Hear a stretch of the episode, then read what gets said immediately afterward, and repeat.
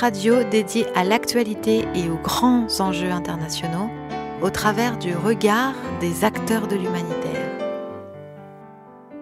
Une émission présentée par Pierre-Alain Gourion. Bonjour à tous, ici Pierre-Alain Gourion depuis la chaudronnerie euh, à Villeurbanne, voilà, euh, dans la métropole de, de Lyon, et dans l'émission Human consacrée à l'écologie et à l'humanitaire, avec aujourd'hui euh, le thème de la formation des travailleurs de l'humanitaire. Et pour euh, euh, assurer un discours, un échange autour de cette formation, eh nous avons deux invités. Nous avons Simon Brabant, qui dirige l'école 3A. Bonjour. Merci pour l'invitation. Mais je vous en prie, c'est un, un, plaisir et un honneur que vous nous faites tous les deux d'être avec nous. Euh, et puis Gilles Collard qui lui dirige euh, l'organisation Bioforce. Bonjour, c'est un plaisir d'être là. Voilà. Euh, d'ailleurs, avec Gilles Collard, on avait fait l'une des premières émissions, peut-être la première, il y a maintenant déjà deux ans. et oui, le temps passe vite. Quand nous avions créé cette, cette émission autour des humanitaires, et puis on a élargi la thématique aux questions de l'écologie, tant les problématiques humanitaires et écologiques nous ont paru euh, se, relier les unes aux autres et l'avenir nous a évidemment donné raison. Alors, Simon Brabant euh, et, Gilles Collard, peut-être qu'on va démarrer de ce que vous faites. Que font les écoles qui aujourd'hui préparent aux actions humanitaires? On commence par qui? Ah bah Merci. J'ai envie de dire. Honneur aux plus jeunes Voilà. Enfin, je crois. Ah bah, je n'avancerai pas du coup. Euh, non, mais j'ai envie de dire, ça dépend des écoles. Euh, euh, alors nous, on a la particularité de former à l'humanitaire, mais on, y reviendra, j'imagine, sans doute après, moins à l'urgence qu'au développement, en fait. C'est-à-dire que l'idée de, 3A, c'est de venir former des, coordinateurs, des techniciens, des coordinateurs et des managers dans le champ du tiers secteur économique et du champ de la solidarité. le tiers secteur économique, euh, quand on le définit de manière un peu académique, euh, euh, c'est un secteur économique entre l'économie publique et l'économie à but lucratif. On ne forme pas des opérateurs du monde lucratif. Parce que vous êtes au départ une sorte d'école de commerce, disons-le. On est une école de commerce. C'est pas un gros mot. Ah non, non, non, c'est pas un gros mot. Et on fait plus du commerce comme on faisait du commerce il y a 30 ans. On charge pas des navires qu'on envoie de port à port, etc. Non, c'est pas l'idée. quand on parle d'école de commerce, on parle en fait d'école de management. Euh, c'est véritablement ça l'idée. Euh, donc, et donc vous êtes moins sur l'urgence que moins sur, le développement. On est plus sur le développement et on étend en fait euh, la question de, de, l'humain, de, l'aide, de l'accompagnement bah, à l'économie sociale et solidaire, au développement alternatif des organisations à l'international, à la finance responsable, euh, à la coopération à l'international. Qu'est-ce que c'est que le, que le, développement alternatif ah des organisations à l'international Forcément, ça interpelle un, peu. En fait, l'idée qu'on porte, c'est que euh, il faut arrêter tout de suite de faire les mêmes erreurs que euh, les sociétés riches et capitalistes. européennes ou occidentales, et il faut arrêter tout de suite de faire les mêmes erreurs quand on développe de l'activité dans les pays à l'international, en Asie. Euh, en Afrique ou en Amérique du Sud, par exemple. Exemple d'erreurs que nous avons commises dans le passé bah, exemple, bah, enfin bon, il y en a des, a des dizaines de milliers, mais pour moi, euh, l'exemple le, plus euh, le plus criant aujourd'hui de vérité, c'est celui de l'Asie, quoi. C'est-à-dire qu'on on a comment dire, laissé glisser des savoir-faire en Asie sans aucun contrôle de marché, sans aucun contrôle euh, du travail. Euh, et euh, aujourd'hui, on a tout un, tout un pays, tout un, quasiment un continent qui en fait ne vit plus d'activité vivrière ou d'activité économique territoriale, vit d'une activité économique extrêmement mondialisée. Et j'ai envie de dire, on, a un peu jeté les poubelles de, l'Occident en Orient. Donc, donc, ça c'est quelque chose d'extrêmement dramatique qu'on souhaite, nous, avec toute l'humilité euh, que doit avoir un opérateur euh, dans, le champ de l'humanitaire ou de la solidarité, hein, mais on essaye de, faire notre petite part euh, dans cette œuvre-là. Voilà, alors on va revenir sur, ces, formations, et peut-être avant de, de, donner la parole à Gilles Collard et de voir quelles sont les différentes formations qu'organise l'organisation Bioforce, eh bien, on va demander à Alain Pierre, qui improvise pour nous au piano, de nous faire une petite entrée en matière musicale, celle-là.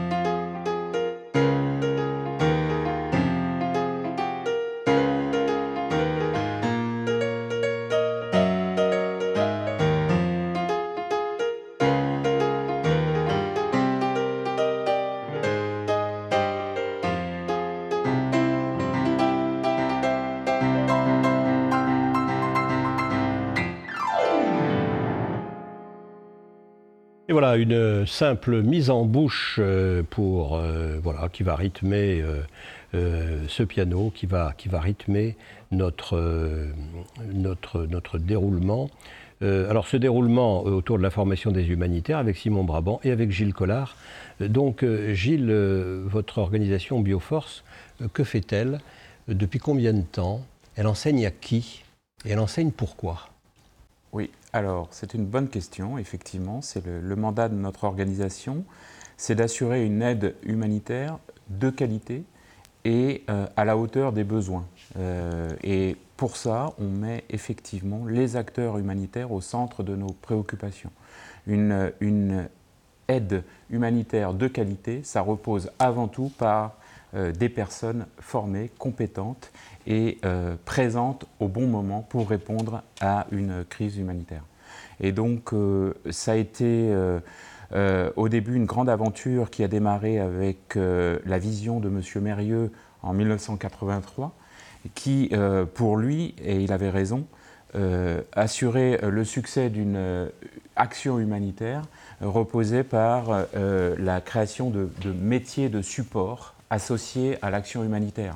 Et il a créé une école qui au départ euh, était l'école Bioforce, plutôt tournée vers les métiers de, la logistique et qui pouvait du coup assurer euh, le support et le succès euh, aux opérations humanitaires dans les années 80 et les années 90. depuis, depuis l'offre de formation Bioforce a évolué. depuis les dispositifs de formation euh, de Bioforce euh, ont évolué. Donc à partir d'une école qui a été créée euh, à Lyon en 1983, aujourd'hui Bioforce, c'est une organisation qui intervient dans le monde entier et qui forme aujourd'hui plus de 2500 personnes sous différentes formes, de la formation qualifiante, de la formation continue, des programmes de formation sur mesure qui permet de répondre à des besoins spécifiques euh, dans des contextes spécifiques, donc toujours avec l'objectif de préparer les personnes qui font l'action humanitaire au mieux pour avoir une action euh, de qualité. Alors, ces, formations euh, dans le domaine de l'humanitaire, est-ce qu'elles ont toujours existé? Ou bien est-ce que euh, ceux qui ont démarré en quelque sorte les actions humanitaires, alors je ne parle pas des très anciens, euh, par exemple de la Croix-Rouge internationale, etc., mais je parle par exemple de l'époque des années 65-70 avec les French Doctors. À l'époque, quand les Kouchner et autres partent comme jeunes médecins à l'étranger, euh, est-ce qu'ils ont reçu une formation spécifique ou pas? Ou est-ce qu'ils s'adaptent? Euh, non, je crois qu'il y a sur les 20 dernières années. Simon Brabant. Sur les 20 dernières années, il y a eu une accélération euh, forte en fait de la formation dans, ce champ-là et de la solidarité internationale hein, en réalité. Mais il y a eu une accélération forte aussi, en tout cas dans le domaine du management, sur le. On, on voit qu'aujourd'hui on évite de transposer les outils des sciences de gestion, euh, on évite de transposer en fait des outils classiques de l'entreprise, de les, plaquer ou de les calquer sur la question de la solidarité, de l'humanitaire, de la coopération internationale. Aujourd'hui, le secteur s'empare et crée ses propres outils en fait techniques. Et pourtant, souvent, ils sont calqués. L'esprit, enfin l'idée, euh, l'exemple qui me vient à l'esprit euh, immédiatement, c'est la publicité. Mm. Euh, les ONG fonctionnent avec des dons. Pour qu'elles aient des dons, il faut qu'elles fassent de la publicité. Et on utilise, j'allais dire, peut-être plus que de raison, mm. les, outils du, je ne sais pas comment il faut dire, du merchandising. Du, mercantile, oui, tout à fait. Voilà. C'est vrai ou pas ça? Ah oui, non, mais évidemment, il y a des outils qui sont les mêmes. la comptabilité reste le fonctionnement reste le même, bien que. Il n'y a pas une comptabilité humanitaire. Ah, mais il y a un contrôle de gestion humanitaire, il y a des particularités dans l'humanitaire. La, communication fait partie de ces métiers de support qui, ont, euh, voilà, qui ont entouré euh, l'action et ça, ce, tout est euh, le processus de professionnalisation de l'action. Mm. Au départ, l'action humanitaire repose sur un acte médical. Ce sont des médecins, des mm. médecins aux pieds nus qui partaient dans les montagnes de l'Afghanistan. Et rapidement, ces médecins euh, se sont aperçus que ils ne pouvaient euh, soigner de manière efficace que si quelqu'un euh, avait chargé les médicaments dans un avion, si quelqu'un avait recruté suffisamment d'infirmiers pour, pour l'aider dans son acte médical. Donc ça, ça, a fait apparaître le besoin de toute une série de métiers qui sont venus entourer cet acte médical et c'est le début de la professionnalisation. Donc je parlais de la logistique, mais il y a Aujourd'hui, on considère qu'il y a plus d'une vingtaine de métiers euh, humanitaires qui font euh, un tout et qui créent l'action humanitaire professionnelle et efficace. Alors tiens, on est à la radio, essayons d'énumérer ces 20 métiers. Alors j'ai bien noté qu'il y a des médecins, mhm. J'ai bien noté qu'il y a tout le personnel paramédical euh, qui mhm. tourne autour des médecins, les infirmières, etc. J'ai bien noté qu'il faut acheminer des choses, c'est-à-dire qu'il y a des logisticiens. Troisième catégorie. Et il y, a qui d'autre? Alors, on peut, on peut les résumer en, trois grandes catégories, pour faire simple. Euh, il y a ceux que l'on appelle les métiers de support. Donc, euh, voilà, vous avez parlé de la logistique, mais ça peut être l'administration, euh, ceux qui gèrent les finances, ceux qui gèrent les ressources humaines, donc toutes les métiers de support. Ensuite, vous, avez toute la, partie autour de la gestion des projets, la coordination des projets. Euh, et le management des projets. Donc ceux qui évaluent les situations, qui écrivent les projets et qui mettent en œuvre les projets, donc la coordination. Et ensuite, vous avez la partie plus technique, donc associée véritablement au secteur d'intervention. Donc vous avez effectivement le secteur médical, mais il y a beaucoup d'autres secteurs aujourd'hui dans l'action humanitaire.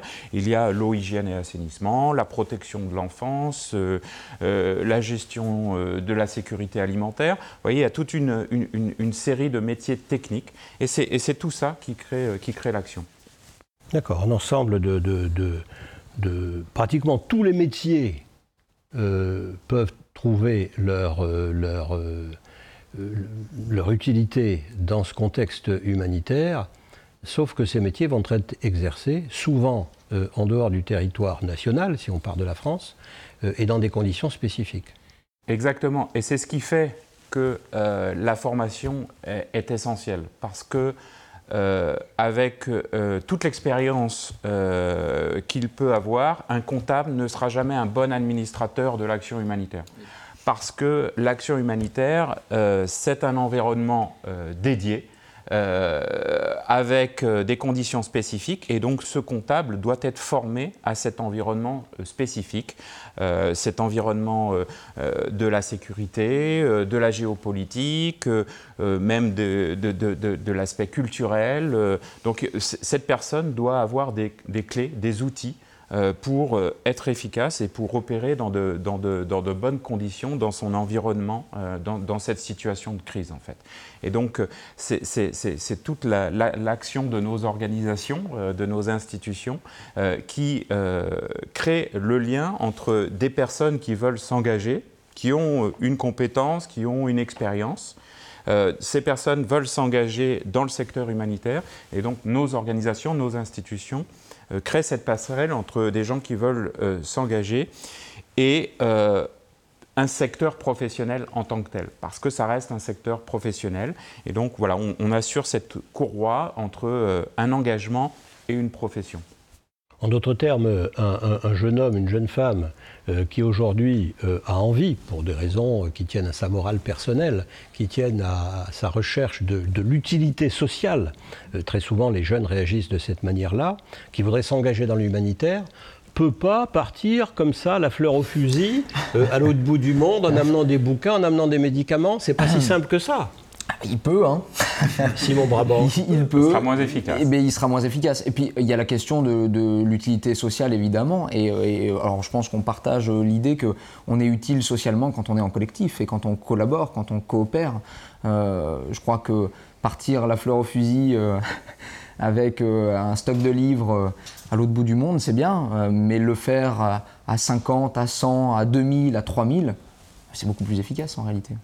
Et alors justement, quelle est, la, de ce point de vue-là, l'origine de ces travailleurs de l'humanitaire? Est-ce qu'ils sont tous français ou européens, occidentaux? Ou est-ce que de plus en plus, euh, ils viennent euh, des pays qu'on appelait autrefois des pays du tiers-monde? Je ne sais pas comment on dit aujourd'hui, parce que les... Oh, ça change. C'est euh, plus le tiers-monde, c'est comment On peut dire les pays de crise. Les pays de crise, oui, les pays qui sont en crise. Donc, Nous sommes tous en crise aujourd'hui. Oui, d'ailleurs. Avec le Covid, non? Oui, oui, absolument. après, voilà, chaque pays a, est, est, doté plus ou moins d'outils institutionnel pour gérer la crise. Donc, euh, mais euh, euh, oui, aujourd'hui, 90% des équipes d'intervention, des équipes humanitaires, sont constituées de personnes originaires des pays en crise ou, environnants. voilà, ce sont aujourd'hui la, force de ces équipes, ce sont les, les personnes directement issues des zones de, de conflit. et c'est important et c'est pour cela que c'est important pour nous d'aller euh, au-devant de, ces personnes-là et de euh, eux aussi leur assurer euh, une formation pour que eux aussi ces personnes puissent être efficaces et puissent aussi gérer un parcours professionnel.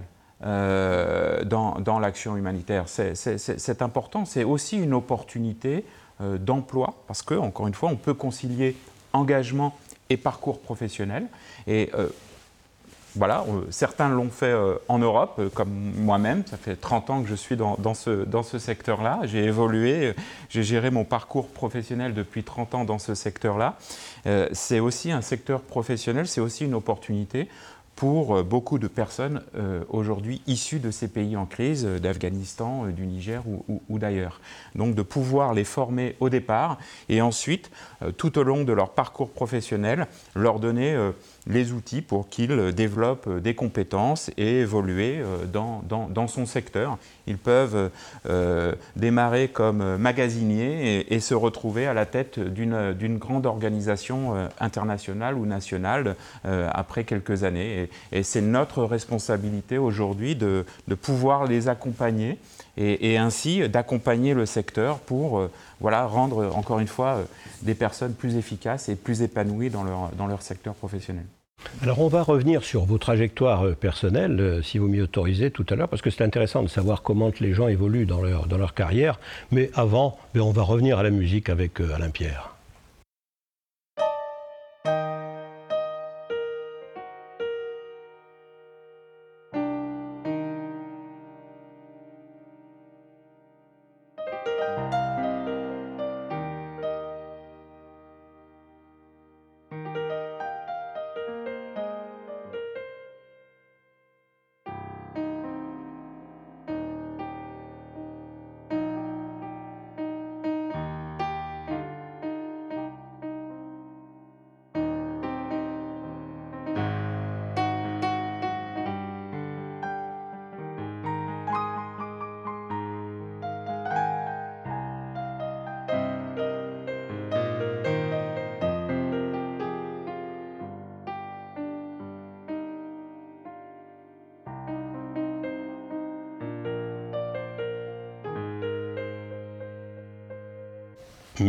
Alain Pierre, euh, merci pour euh, cette introduction euh, au piano sur le thème de la formation des humanitaires.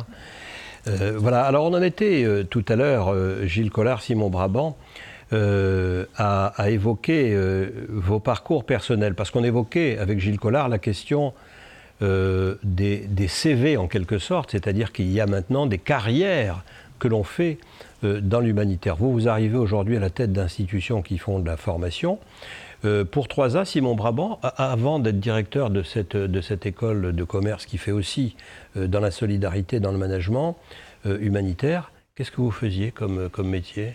Alors j'ai fait plusieurs métiers, mais on, en parlait à l'instant, effectivement. principalement, mon, engagement dans, le champ de la formation, il débute assez tôt, il débute par l'échec scolaire. que vous êtes un échec scolaire ah, Je suis ce qu'on appelle officiellement en France un décrocheur scolaire. Voilà. Donc je suis un décrocheur scolaire euh, qui, euh, quelque part, euh, a voulu peut-être se venger ou trouver en tout cas des solutions, un, un certain engagement, dans, dans, un engagement pédagogique. Quoi. Euh, donc voilà, et du coup. Euh, donc c'est un message qu'on envoie à tous les échecs scolaires de France et de Navarre. Non, mais ne désespérez pas, continuez, vous serez directeur d'une école de formation. Ou, pas d'ailleurs, où il n'y a pas de saut métier ou, des, ou autre chose. Hein, mais c'est pas, euh, c'est pas une fin en soi d'être directeur d'un centre de formation, mais. par contre, par contre ouais, ne, ne, désespérons pas, toutes les trajectoires sont valables. Alors ça, oui, ça c'est évident. Quoi. on parlait tout à l'heure de quelque part de, la formation des personnes locales, euh, du, territoire, etc. Et euh, je crois moi que le, pouvoir d'agir, c'est quelque chose qu'on se doit de donner euh, à, des étudiants, à des apprenants, à des, à, des stagiaires. Le pouvoir d'agir, l'empowerment, c'est vraiment quelque chose de très important. Quoi. du coup, Mais alors, vous n'avez pas répondu à ma question. vous, faisiez quoi? Vous faisiez quoi? Alors euh, ensuite, euh, ensuite j'ai développé en fait des, des, euh, entreprises. Hein, une organisation dans un champ qui n'a absolument rien à voir, mais avec une particularité qui était que c'était une organisation, une coopérative loi 47, donc un système coopératif. Ensuite, j'ai dirigé une coopérative d'activité et d'emploi dans ce qu'on appelle un pôle territorial de coopération économique, où là aussi il y a des métiers extrêmement techniques entre l'économie privée et l'économie publique. Et puis, euh, petit à petit, je me suis dirigé vers la formation, parce que j'ai euh, enseigné euh, dans des universités, et j'en suis d'ailleurs assez fier, parce qu'en fin de compte, en, tant que décrocheur scolaire, pouvoir ensuite enseigner dans une université, c'était quelque chose d'assez intéressant. Vous faisiez des formations dans quel domaine? Alors Moi, j'ai formé dans le champ de la stratégie et du développement. et puis, et puis j'ai j'ai euh, co-dirigé un établissement de formation euh, pour adultes dans l'économie sociale et solidaire. Et puis ensuite, je me suis dirigé vers l'enseignement supérieur avec l'école 3A. Voilà, donc c'est un parcours. un parcours, c'est intéressant d'avoir des, parcours personnels aussi, parce qu'on dit des généralités, puis c'est intéressant de, prendre des exemples. si on prend celui de Gilles Collard, avant de diriger l'organisation Bioforce, que faisait-il? Euh, bien, je suis un, pur humanitaire. Voilà, je me définis comme, comme humanitaire. Donc, euh, après euh, des études d'anthropologie, déjà pour devenir humanitaire, mais ne sachant pas très bien à l'époque comment on devient humanitaire, donc j'ai choisi euh, de, euh, de, me diriger vers l'anthropologie. Et puis j'ai appris la, connaissance de, Bioforce, voilà, qui, qui existait déjà. Euh, en, 1990, donc j'ai rejoint Bioforce à Lyon. Qui, comme étudiant, là Comme étudiant, voilà, qui m'a formé en 90 et qui m'a donné l'opportunité de, devenir humanitaire. Donc j'ai suivi cette formation en, en, 90 et ensuite ça s'est enchaîné. Donc un parcours d'abord avec euh, des organisations non gouvernementales, Action contre la faim principalement. Et donc euh, les années 90, c'est euh, maintenant, elles paraissent loin ces années, mais voilà, c'est les années de la, qui ont suivi la chute du mur de Berlin et donc différentes crises en Afrique issues directement de cette chute du mur de, de, Berlin et, des, et, et, de la perte des, des influences entre les États-Unis et, la Russie. Juste une parenthèse sur ce sujet, après on reviendra à votre parcours. Euh, le, la chute du mur de Berlin, donc on est en 1989, euh, ça correspond à la chute de l'URSS, ça correspond à l'arrêt en quelque sorte de, cette opposition entre l'Ouest et l'Est. Qu'est-ce que ça a changé du point de vue du fonctionnement des, des NGO, comme on dit en anglais, c'est-à-dire des ONG, des organisations non gouvernementales? Fondamentalement. Ah bah, Ça n'a pas changé pour les ONG, si, ce n'est qu'elles sont devenues euh, euh, très utiles euh, à ce, moment-là parce qu'elles elles étaient déjà un petit peu préparées elles se sont préparées sur certains conflits comme en Afghanistan qui, qui, ont, démarré, euh, qui ont démarré plus tôt, mais elles ont dû devenir de plus en plus professionnelles pour répondre à ces situations de, de conflits qui ont émergé suite à, cette, à cette situation géopolitique nouvelle. la chute du mur de, Berlin, oui, voilà. c'est ça, c'est la fin d'une série de, de, de, dictateurs en place, que ce soit en, en Somalie, au Libéria, ou euh, un petit peu après euh, au, Donc voilà, une, série de, dictateurs qui étaient protégés par leurs grands cousins euh, et qui ont été du coup lâchés par leurs euh, grands cousins et euh, qui ont du coup généré des situations de, crise avec l'émergence de mouvements rebelles et qui, cherchaient à destituer ces dictateurs qui ont été protégés, longtemps protégés par, par leurs grands cousins. Donc voilà, là, on, résume ça par effectivement la chute du mur de Berlin en 89 qui a généré donc une, une, succession de, de, modifications géopolitiques profondes et qui ont généré des situations de crise importantes sur l'ensemble du, du, continent africain. Je vous dis de, la, de la, Somalie euh, à l'est jusqu'au Liberia euh, à l'ouest, donc toute une série de, pays qui ont sombré dans des, dans, dans, dans des crises. et encore aujourd'hui, je pardon de vous interrompre. Je ne parle pas de la crise euh, ex-Yougoslavie, qui aussi est issue de, la chute du mur de Berlin. Donc voilà, donc les années 90, euh, c'est une, décennie de, crise, et c'est euh, durant cette décennie que euh, les organisations ont dû devenir de plus en plus efficaces, professionnelles, et, ont augmenté considérablement leur volume d'activité.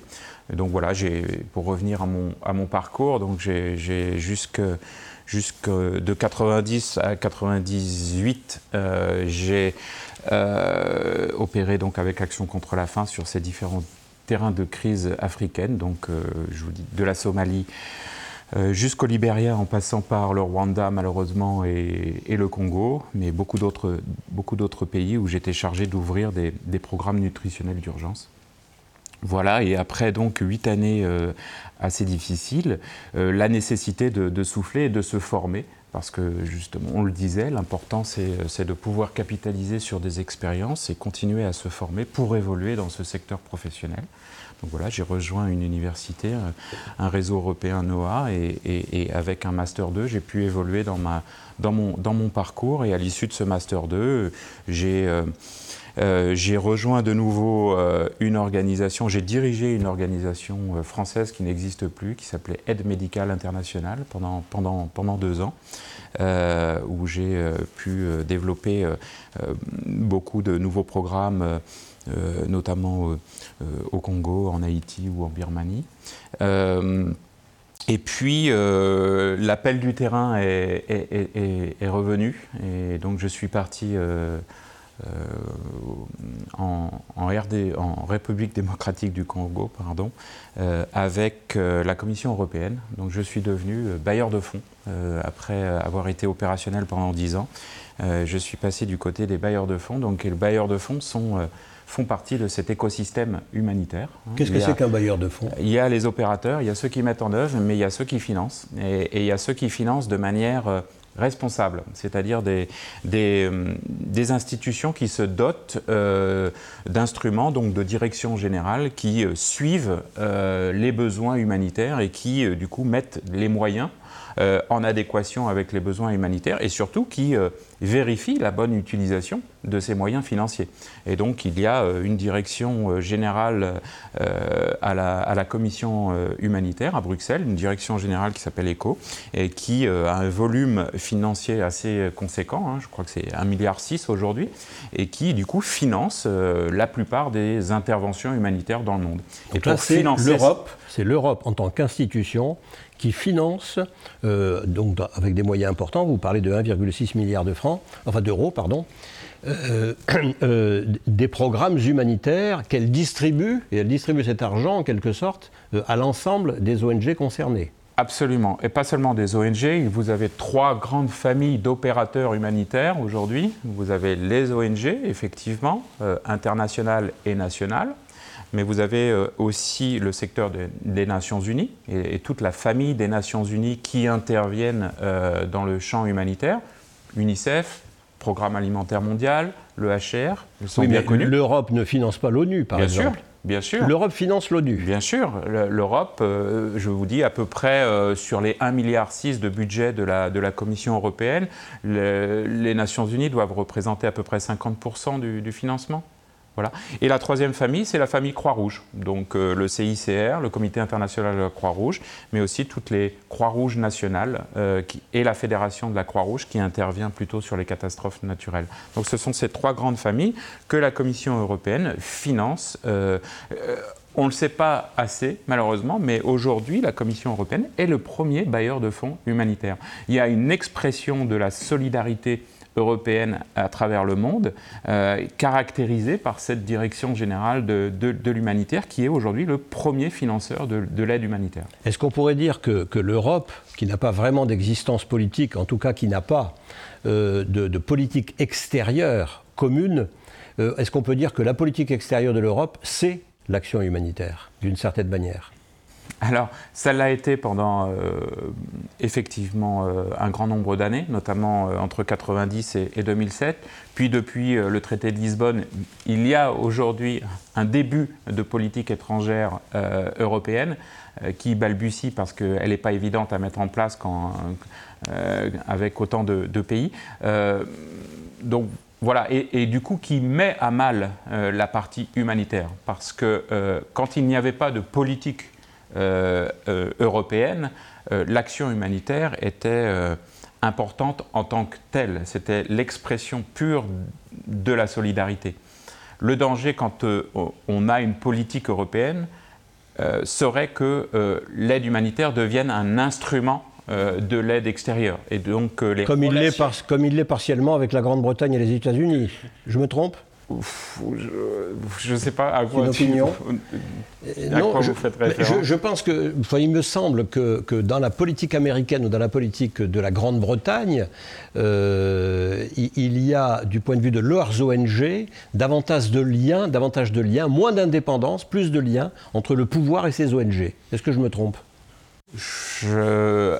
Alors, euh, encore une fois, c'est effectivement plus simple pour l'Europe parce qu'il n'y a pas une politique bien claire. Donc, effectivement, l'aide humanitaire arrive encore à manœuvrer. Effectivement, pour certains pays, alors, chez les Britanniques, il y a quand même une vraie responsabilité d'un instrument euh, de gestion de l'aide humanitaire euh, qui s'appelle le DFID, même si aujourd'hui il est effectivement rattaché au ministère des Affaires étrangères britannique ce sont quand même des instruments qui respectent euh, euh, les principes humanitaires. Les principes humanitaires, encore une fois, qui doivent être basés sur la neutralité, l'impartialité, l'indépendance. Hein. ce sont les principes de base. Et comme tout acteur humanitaire, euh, les bailleurs de fonds doivent aussi respecter ces principes de base. Et pas seulement les opérateurs, mais en principe. et c'est le cas, encore une fois, pour euh, pour la Commission européenne qui s'est engagée au travers d'un consensus européen, ça devient un petit peu technique, mais qui reprend les principes de base de l'humanitaire qui reposent sur ces principes de neutralité et d'indépendance de l'action. Et donc, euh, vous-même, euh, Gilles Collard, pendant des, années, euh, vous avez été quelque part au centre de cette distribution, le mot est, est impropre, pardon, distribution de subventions en direction, vous l'avez dit, des Nations Unies, des ONG, etc. C'est-à-dire que vous avez été l'un des acteurs qui donne ces subventions et qui vient ensuite, a posteriori, contrôler euh, cette action euh, pour savoir si cet argent public euh, a été correctement employé. Est-ce que je me trompe? Oui, c'est bien ça, mais ça ne s'arrête pas simplement à, contrôler la bonne utilisation des euros. C'est avant tout de définir une stratégie d'intervention pertinente et efficace.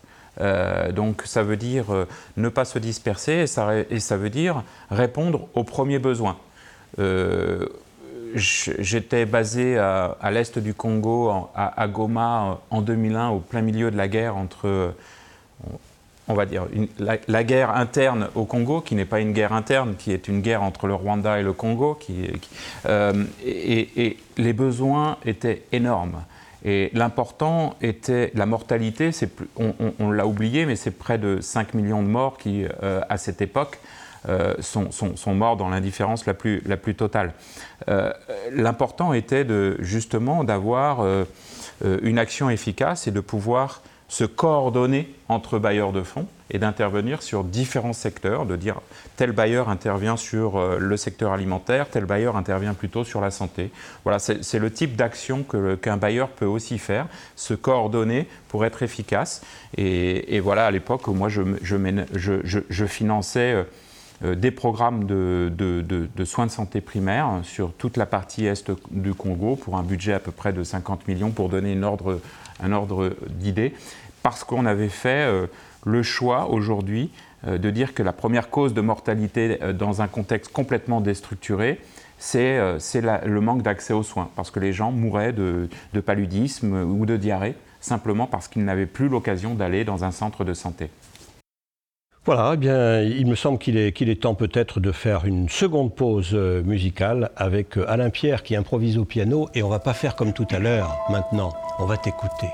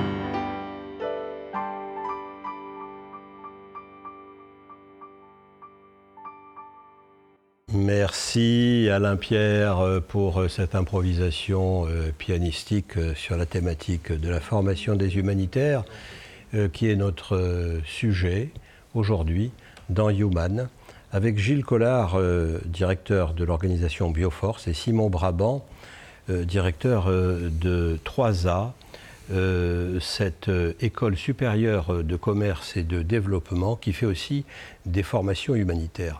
Alors Simon Brabant, cette, euh, cette formation que vous donnez aux, travailleurs de l'humanitaire, aux futurs travailleurs de l'humanitaire, à ceux qui veulent s'engager dans cette direction-là, est-ce qu'elle correspond à une pédagogie particulière? Oui, ou en tout cas on essaye surtout, et peut-être qu'on partagera ça sans doute, d'adapter la pédagogie à, la volonté d'engagement en fait, des, euh, des, étudiants ou des apprenants. C'est-à-dire qu'il euh, faut absolument respecter les valeurs initiales de l'engagement de, ces apprenants. Et l'approche pédagogique, on l'a construit en quatre approches. et on, essaye en tout cas du mieux que l'on peut de la rendre la moins académique possible, la plus proche de l'action et de, de, de, cet engagement. Donc les quatre approches euh, on va retrouver une approche un peu globale, générale, qui est, euh, vous parliez tout à l'heure d'anthropologie, alors on va retrouver la question de l'anthropologie, euh, des sciences humaines, de l'interculturalité, de l'analyse des politiques, des politiques publiques par exemple.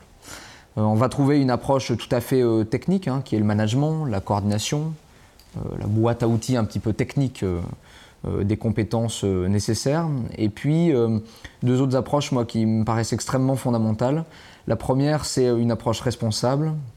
C'est-à-dire comment on donne à des jeunes, à des étudiants ou à des apprenants, même adultes, hein, l'opportunité de s'engager tout de suite et maintenant. tout de suite et maintenant, ça ne veut pas dire partir au plus près de la crise. Non, euh, il y a des tas de choses à faire tout de suite et maintenant. Euh, euh, alors déjà en France, en Europe, mais dans la conception de projets, dans les fonctions support, Euh, donc voilà, cet engagement-là, il faut qu'on le préserve tout au long de, la trajectoire euh, scolaire ou de la trajectoire d'études. Comment est-ce que vous, vous, sélectionnez vos étudiants? Il y a une sélection, je suppose, à l'entrée. Il y a une sélection. comment est-ce que vous les sélectionnez? Par exemple, je suis un étudiant de 20 ans, de 19 ans, je ne sais pas, je sors du bac, et puis je dis, tiens, je veux m'engager dans l'humanitaire. Mm. Euh, puis, oh, lui, il y a des formations, je regarde les formations, tiens, 3A, je vais voir 3A. Comment je fais? Comment ça se passe? Alors il y, a, justement une similitude entre l'approche pédagogique, la quatrième approche, et puis euh, la sélection. Euh, on sélectionne, il y, a, vraiment une particularité de sélection, en tout cas à 3A, euh, qui est un entretien collectif et des jeux de rôle. C'est-à-dire qu'on va mettre les, candidats dans des situations qui n'ont pas du tout l'habitude, il y a même des, des dilemmes moraux. Quoi. Est-ce que je choisis euh, ce côté-là ou euh, ce chemin-là? Et euh, on va les mettre dans ces situations-là pour voir s'ils sont capables, en fait, d'esprit critique, de collaboration, d'entraide, d'écoute, d'empathie. et ça, c'est extrêmement important. Au-delà du, si vous voulez, du dossier scolaire ou des notes qu'on a pu avoir en maths ou, en physique-chimie, l'idée, c'est d'aller plus, de toucher les valeurs et l'appétence de, de, ces étudiants pour l'engagement. Du coup, la, fameuse quatrième approche, c'est la question de la pédagogie euh, de projet et euh, du collectif. Euh, on, essaye d'approcher en fait notre pédagogie d'une thématique pédagogique bien connue des ingénieurs pédagogiques, qui est la, la pédagogie freinée. la pédagogie freinée, donc qui s'appuie sur le faire, le produire en fait, le construire et ensemble. Et donc, euh, Simon Brabant, puisque euh, vous abordiez euh, la question du jeu de rôle, eh bien, j'ai envie de, demander à notre troisième, la troisième personne qui est présente autour de cette table, à Jean-Pierre Ross, qui joue aujourd'hui le rôle de chroniqueur avec nous, eh bien, de nous faire sa chronique. Alors, je, le dis pour qu'on comprenne le, passage d'un sujet à un autre. Jean-Pierre Ross est un comédien et un auteur de théâtre. Et il a une compagnie, euh, il dirige une compagnie qui s'appelle la compagnie théâtre Volodia. Cette compagnie a été prise en résidence dans un hôpital gériatrique euh, lyonnais. Et donc, il a passé trois ans dans cet hôpital gériatrique. Ils ne l'ont pas gardé. Ils l'ont libéré. Il a pu faire des repérages. Il a pu faire des repérages pour son futur grand âge. Et il nous fait sa chronique, la chronique de Jean-Pierre Ross. Écoutez.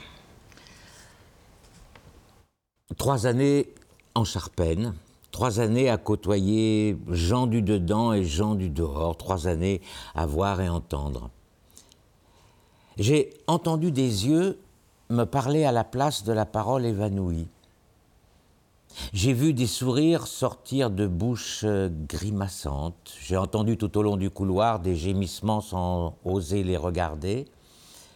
J'ai vu un mari pleurer sa femme, j'ai entendu ses pleurs et ses peurs. J'ai vu une fille dire au revoir à sa mère sans savoir si... Euh, j'ai vu une jeune femme réapprendre à marcher à un vieil homme, j'ai entendu son rire de compliment et j'ai vu le vieil homme étinceler de plaisir.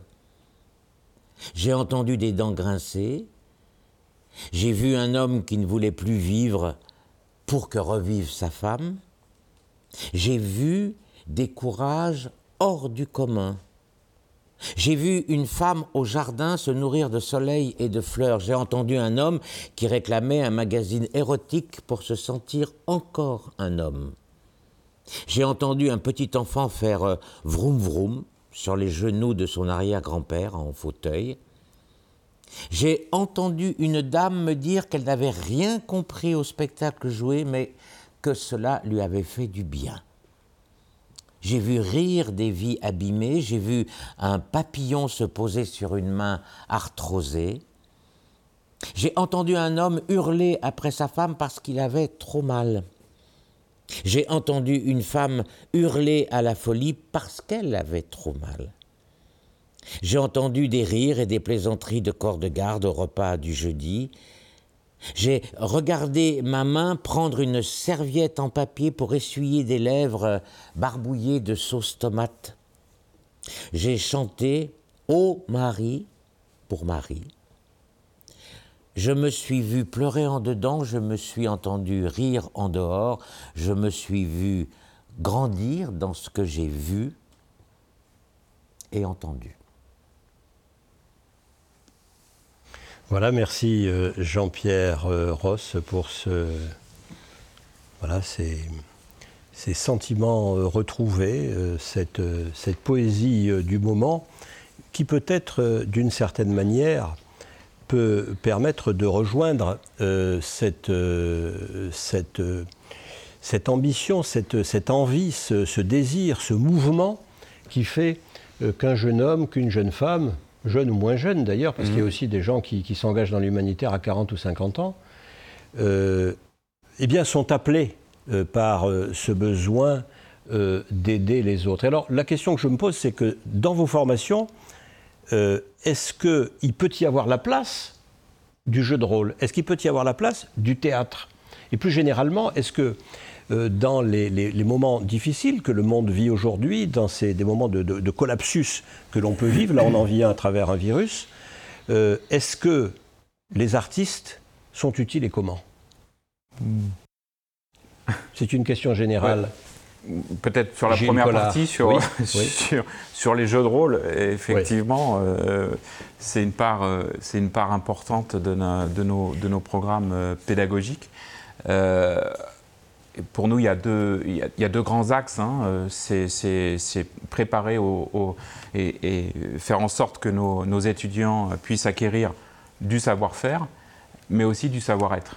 Euh, c'est aussi fondamental et, chez nous, on, évalue autant le savoir-être que le, savoir-faire. Mmh. Et sur ces deux axes-là, euh, bien sûr, il y a de la mise en situation. Euh, on, on, ne peut pas évaluer euh, des compétences et on ne peut pas évaluer des comportements sans mettre les gens en, situation. Donc c'est une partie vraiment importante de, de nos parcours de, formation. Donc, savoir, être, savoir être empathique, savoir, être, savoir ne pas être prétentieux quand on débarque dans un pays en crise, savoir écouter les autres. Absolument, c'est ça, savoir évoluer dans un groupe, savoir gérer une équipe, savoir être effectivement à, l'écoute euh, et, être disponible, qui sont effectivement la base pour ensuite pouvoir mettre en œuvre euh, le, savoir-être, euh, le savoir-faire, pardon. c'est la condition préalable pour pouvoir ensuite développer ces, compétences. Et donc pour ça, voilà, des mises en situation, parce que la, théorie c'est la, la, base, mais la pratique, voilà, ça permet de, retenir et, et de s'auto-évaluer aussi. Euh, c'est ça qui est important. C'est Jean-Pierre Ross. Oui, je suis très intéressé parce que, parce que vous dites, parce que c'est le travail que, que ma compagnie fait aussi beaucoup auprès de soignants, mais vous êtes aussi en quelque sorte des, des soignants aussi, des, des réconfortants, des aidants. Euh, mais ce qui m'intéresse aussi, c'est justement l'auto-évaluation, c'est-à-dire aussi connaître ses forces, mais surtout connaître ses fragilités mmh. et faire avec ce que l'on est et qui l'on est. Mais c'est important. Il y a quelque chose qui est absolument essentiel à partir du moment où on, où on travaille avec euh, l'aspect social, avec, enfin, on, peut vulgairement avec l'humain, quoi. Euh, c'est la qualité du doute et de l'humilité. Et euh, l'artiste, au théâtre, etc., bon, questionne enfin le doute, quoi, ce qu'on a entendu là. on peut, on peut pas, on peut pas dire qu'on sait tout, on peut pas dire qu'on a la, surtout pas, mais surtout pas dans le travail social. Et qu'on soit comptable, c'est pour ça que je dis, il y a quand même un aspect technique, mais il y a aussi une, certaine posture professionnelle. On est comptable dans l'humanitaire, on est comptable dans un, dans un EHPAD, un EHPA, etc. Euh, c'est pas la même chose que d'être comptable d'une grosse organisation euh, chez Total ou chez Danone, etc. Non, il faut, quoi qu'il arrive, euh, avoir cette appétence pour le doute, l'humilité, l'esprit critique, euh, euh, et ça on le cultive aussi, euh, j'imagine que c'est pareil à Bioforce, hein. l'esprit aussi, l'amour du contradictoire. non, je suis pas d'accord, attendez, je doute, je reviens sur mes positions. Mais c'est extrêmement important. et si on continue à former dans les écoles de commerce classiques des personnes qui ne doutent pas, alors on a perdu d'avance. C'est mon sentiment. Vous considérez que vous n'êtes pas une école de commerce classique? Ah bah non. Ah bah non Ah non, mais surtout pas Non, mais ça met toujours en jeu la relation entre, entre le technique, parce que le, mmh. savoir-faire, comme vous disiez, le savoir-être, et puis, et puis l'humain, quoi. C'est-à-dire que voilà, c'est pas quand on travaille dans une organisme humanitaire, euh, dans, un lieu, dans un lieu de soins. Hmm. Voilà, c'est pas pareil que si on, travaille dans une, dans une autre entreprise euh, où l'humain est peut-être moins prépondérant. Hmm. Clair et net. Quoi. Mais de, manière extrêmement technique, d'ailleurs, on, dépose nos, nos, diplômes, nos programmes dans des institutions, alors c'est un peu compliqué, mais dans des institutions nationales ou internationales d'ailleurs, pour qualifier ces, diplômes-là. Et à l'intérieur de ces qualifications, on indique, euh, on, on, essaye en tout cas d'indiquer mmh, mmh, mmh. Euh, la qualité de l'humilité, du doute, de la posture, du savoir-être. Et ça, c'est extrêmement important. Et je pense qu'on rentre dans l'ère, si dans les 15 dernières années, on était dans une ère extrêmement technique, euh, où on, essayait de... Aujourd'hui, on rentre dans, dans l'ère de la posture professionnelle et, et on rentre dans l'ère du doute, tant mieux. Oui, oui. Est-ce qu'on peut apprendre l'humilité et le doute? Oui. Je pense. Hein. Oui. Euh, à travers euh, voilà, le transfert euh, d'expérience. ce, qui est, ce qui est important aussi, justement, c'est de, faire en sorte qu'on puisse apprendre avec des personnes qui, qui ont été en situation et qui puissent transmettre l'importance de ces, de, ces, de ces postures et de, de, ce doute et de cette humilité. Euh, c'est pour nous fondamental, ça, fait partie de, euh, de, notre spécificité, c'est que l'ensemble de nos, programmes de formation sont assurés par des professionnels du, secteur et qui justement peuvent euh, transmettre par expérience ce, sentiment d'humilité. C'est important, c'est notre rôle. On a effectivement deux catégories de personnes. On a, on a des personnes qui, en formation initiale qui sortent euh, du, bac et qui ont euh, très très euh, forte envie d'engagement et, c'est notre responsabilité de les accompagner de façon à ce qu'ils voilà, n'arrivent pas dans le, dans le secteur et, se confronter au, choc de la, de la réalité et donc de pouvoir les accompagner pendant trois ans et on les accompagne avec au quotidien euh, des personnes qui euh, justement font part de leur expérience et leur font part du fait que euh, personne n'a pu et, ne pourra sauver le monde tout seul. Et, mm. voilà, on pourra simplement que contribuer à alléger une partie de, des souffrances. Mais, mais, mais, voilà, si on avait envie de sauver le monde, on apprend pendant le, pendant le parcours de formation qu'on pourra y contribuer, que notre action aura un sens euh, mais qu'il euh, faudra rester humble par rapport à cet objectif. Voilà, il me vient à l'esprit euh, la question de la sécurité. Me vient à l'esprit le fait que j'imagine qu'il y a une formation à la sécurité quand vous envoyez ou quand les ONG, les organisations non gouvernementales envoient des personnels sur le terrain, la sécurité donc des gens qui viennent euh, d'Occident, la sécurité des gens qui, travaillent pour les ONG et qui sont du pays. Vous disiez que c'était 90% euh, des, personnels des ONG aujourd'hui. Euh, et me vient à l'esprit ces, récents morts. Je crois que c'est l'ONG Acted. Et je crois, Gilles Collard, que, ces, deux, personnes étaient passées pour Bioforce et que vous les connaissiez. Oui, oui, tout à fait. Euh, Stella et Nadifa ont eu un parcours de formation chez nous. Euh, Stella pendant plus près de neuf mois et Nadifa sur une période plus courte. Et après une première expérience effectivement chez, chez Oxfam pour Stella, elle a rejoint Acted et malheureusement, effectivement, elle a fait partie de cette équipe qui ont été euh, lâchement assassinés pardon, à Niamey. À Niamey. Voilà, ce sont des, souvenirs euh, émouvants, je, l'entends dans vos, dans vos paroles. Euh, et donc, euh, quelles sont les formations que, l'on donne et que l'on peut donner sur le terrain de, la sécurité, l'un ou l'autre d'entre vous? Ben, pardon, ça fait juste résonance parce que Stella et Nadifa sont malheureusement partie d'un groupe de beaucoup d'humanitaires qui, périssent au, risque de leur métier.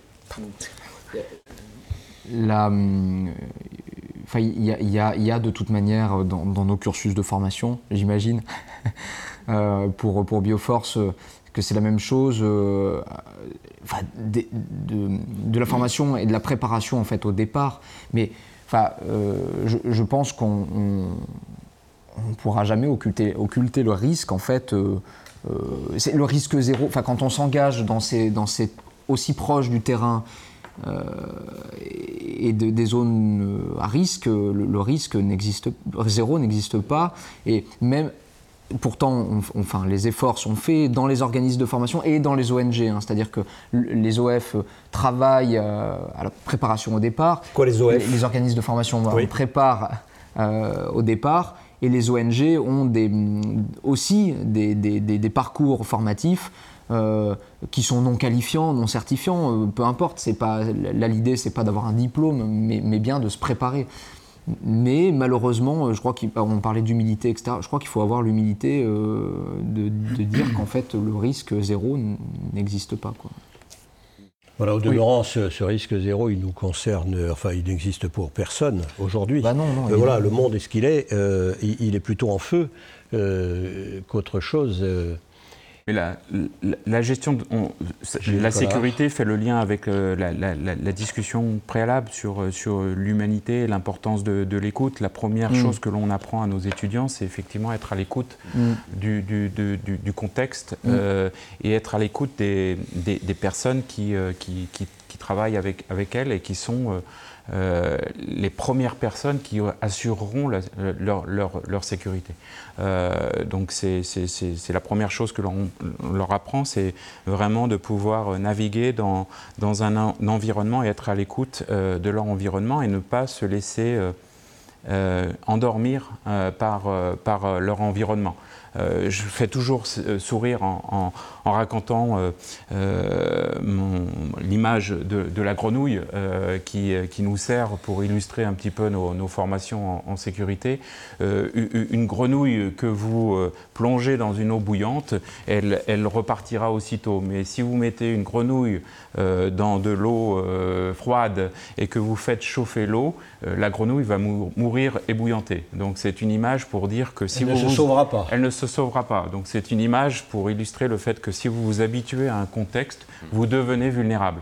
Et donc l'importance est d'être toujours à l'écoute euh, du, contexte, des évolutions du, contexte. Et pour ça, être à l'écoute, c'est s'entourer euh, de, personnes et être à l'écoute de ces personnes qui pourront euh, au quotidien vous, vous, vous sensibiliser, vous donner les indicateurs nécessaires qui vous permettront de vous maintenir en alerte. Voilà, donc vous le disiez tout à l'heure, euh, les, trois grandes, les trois grandes règles euh, des humanitaires, euh, la neutralité, l'indépendance, l'impartialité, peut-être peut-on en, rajouter une quatrième qui est cette, cette capacité de distanciation, en tous les cas d'être capable à la fois d'être dans, dans, l'empathie, d'être avec les autres et avec le groupe, et en même temps de prendre un certain recul. Écoutez, je crois que ce sera, ce sera sur cette émotion-là et sur la qualité euh, de cette émotion euh, qui est ressortie de cette, euh, de cette émission que nous allons pouvoir terminer avec Alain Pierre en piano. Et ce piano sera peut-être eh bien, un hommage à Stella et à Natifa.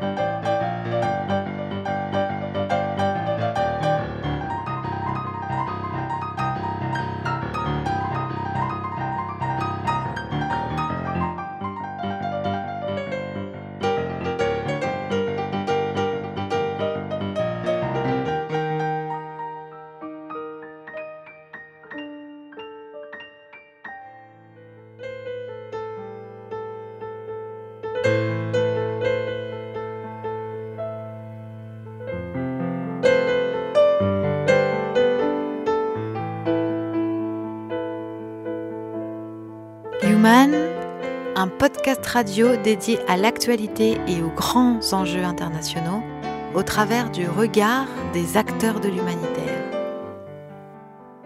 Une émission présentée par Pierre-Alain Gourion.